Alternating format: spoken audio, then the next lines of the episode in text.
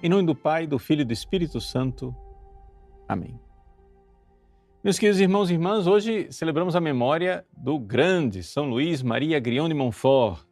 Todo mundo já ouviu falar de São Luís Maria, que foi o autor do famoso Tratado da Verdadeira Devoção à Bem-aventurada Virgem Maria. Quantas e quantas pessoas se consagram a Nossa Senhora pelo método de São Luís. Mas vamos hoje olhar um pouco mais de perto para a vida de São Luís para entender que não é somente aquilo que ele escreveu, é também aquilo que ele viveu que pode nos inspirar. São Luís, ele nasceu de uma família grande, ele foi o segundo filho de 18 irmãos e quis se consagrar a Deus como sacerdote. Depois de ter estudado no colégio dos jesuítas em Rennes, ele saiu como um andarilho, pobre, vivendo pobremente, e foi até Paris. E em Paris entrou no seminário para eh, rapazes pobres. E nessa pobreza, ele eh, foi, se formou sacerdote e desde cedo ele abraçou pessoalmente essa realidade da pobreza radical. É interessante a gente notar isso, por quê? Porque São Luís era padre diocesano, ou seja, ele não, é, não pertencia a nenhuma ordem religiosa, ele não tinha é, nenhum voto em uma ordem religiosa. No entanto, ele fez um voto pessoal a Deus de viver a pobreza radical. E viveu tão pobre, tão pobre, que é, até os pobres tinham compaixão dele, de tão é, pobrezinho que ele era na forma de se vestir, na forma é, de se portar. Ele, é, um dia, chegou num, numa espécie de hospital, de, de, albergue lá para os pobres que eram é, acompanhados e ele estava lá esperando o momento de um compromisso, ficou quatro horas na capela rezando. E aquelas quatro horas passaram muito rapidamente para ele, ele nem percebeu aquelas quatro horas de oração. E os pobres vendo aquela figura daquele sacerdote maltrapilho ali, rezando, resolveram fazer duas coisas. Primeiro, pedir para que ele fosse o capelão daquele hospital de pobres, porque ele parecia muito santo, e resolveram fazer uma, uma vaquinha para ajudá-lo, dar uma esmolinha para ele. Os pobres resolveram dar dinheiro para ele, porque tão pobre ele era. E logo desde cedo, né, no, no seu sacerdócio, devido à sua santidade, São Luís foi muito perseguido. Quer dizer, a gente vê claramente quando uma pessoa que é santa, que não está fazendo nada contra ninguém, o diabo fica extremamente incomodado e ele começou a ser perseguido. Ou seja, ele arranjava um, um, uma missão num hospital de pobres, depois era tirado de lá. Aí ia para outro lugar, tirado de lá. Ele é, resolveu então verdadeiramente é, se entregar a Deus como missionário no exterior. Então ele foi e resolveu ir para Roma. Saiu de lá da França a pé para Roma. Essa era uma característica de São Luís. São Luís passou a vida inteira dele andando a pé. Fazia parte do seu voto de pobreza. E ele, a pé, foi até Roma. Lá, conseguiu uma audiência com o Papa por um milagre mesmo, e disse para o Papa: Olha, eu quero ir ser missionário nas Américas. O Papa chegou e disse: Olha, você não precisa ir para longe. É, a França está precisando de, de missionários. Então ele foi e recebeu do Papa, né, é, Clemente XI, a nomeação com o título de missionário apostólico de tal forma que ele pudesse pregar lá na França, e ele foi né, é, pregar na França, sempre com aquele estilo dele, é, muito de muita oração, recolhimento e também um ardor apostólico enorme. Isso é uma característica de São Luís. Né? Ele mesmo diz é, nos seus escritos que ele sente né, um chamado ao escondimento e, ao mesmo tempo, um chamado à entrega, apostólica de levar o catecismo para todo mundo, levar para todo mundo a vida de oração, a vida com Deus. Quer dizer, uma coisa que parecia contraditória, mas na verdade a gente sabe, sabe que não é contraditório. É a própria essência da vida é, do sacerdote. Por quê? Porque quando Jesus escolheu os seus apóstolos, ele disse: Vinde estar comigo, né? escondimento, vida interior, e ide como missionários para levar as pessoas para Deus.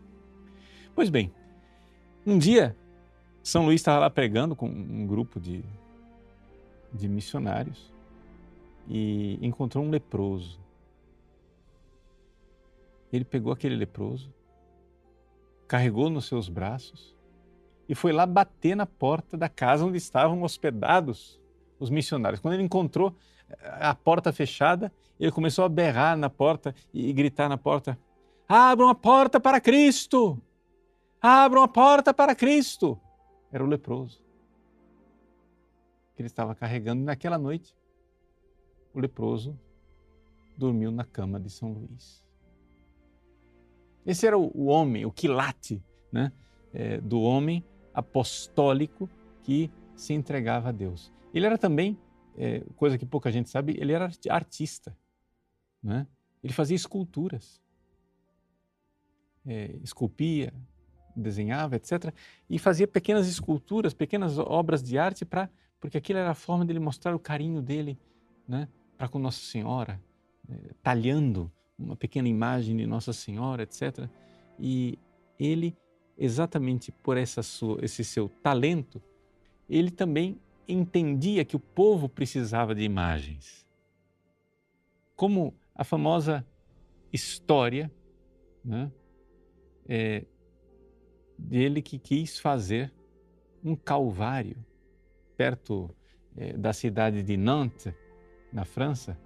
Ele mandou construir um calvário depois de meses e meses eh, no alto de uma montanha estava lá o crucifixo, Jesus, com eh, Nossa Senhora ao pé da cruz, São João, a, cruz dos, do bom ladrão, do mau ladrão, etc. Todos os personagens lá. E finalmente é, marcou o dia para que o bispo de Nantes viesse para abençoar o Calvário.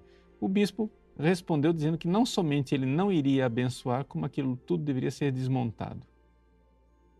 São Luís saiu a pé, foi até Nantes. Seis da manhã estava lá na porta do bispo para saber o que, é que tinha acontecido e ele descobriu que o próprio rei, Luís XIV, tinha mandado destruir o Calvário. Por quê? Porque alguém, né, o, o diabo é o pai da mentira, né? alguém convenceu o rei que ele estava montando um negócio lá que depois iria servir de abrigo e fortaleza para os ingleses quando invadissem a França. Quer dizer, um negócio assim tão absurdo. Apesar dessa injustiça toda, São Luís andou de volta, chegou lá e disse para os seus fiéis: Meus filhos, nós quisemos construir um calvário no topo desta colina, mas Deus quis construir um calvário no nosso coração vamos desmontar tudo. A docilidade da obediência de um homem que né, se entrega a Deus verdadeiramente. E assim, ele é, vivia esta sabedoria da cruz. É importante a gente notar isso. Né? Pouca gente sabe que a devoção que São Luís tinha a Nossa Senhora né, tinha por finalidade adquirir a verdadeira sabedoria. E o que é, que é a sabedoria? A sabedoria, a sabedoria encarnada é Jesus, mas a sabedoria nas nossas almas é um dom do Espírito Santo em que a pessoa, revestida de verdadeira caridade, ela aprende a saborear a cruz de Cristo. Ou seja, essa configuração a Jesus em que verdadeiramente a pessoa adquire a sabedoria de saber que na cruz existe ali um desígnio salvador, um desígnio de santidade. Então, para que, que a gente se consagra a Nossa Senhora, segundo São Luís? É para adquirir a verdadeira sabedoria. Ou seja, para que a gente verdadeiramente, configurado ao coração de Nossa Senhora, nos configuremos ao coração de Jesus. Poderíamos dizer que toda a devoção, né? De São Luís é a devoção de adorar Jesus, sabedoria encarnada, no ventre de Nossa Senhora, no seio de Nossa Senhora, no coração de Nossa Senhora, né? É adorar Jesus em Maria. E isso foi uma característica da espiritualidade dele que ele herdou exatamente dos sulpicianos, né, do padre Ollier, que é essa grande devoção pela encarnação do Verbo.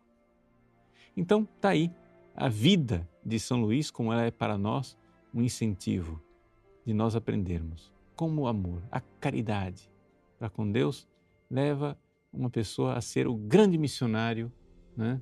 o grande apóstolo, pregador apostólico que foi São Luís, dando sua vida pelo resgate de muitos. Deus abençoe você. Em nome do Pai, e do Filho e do Espírito Santo.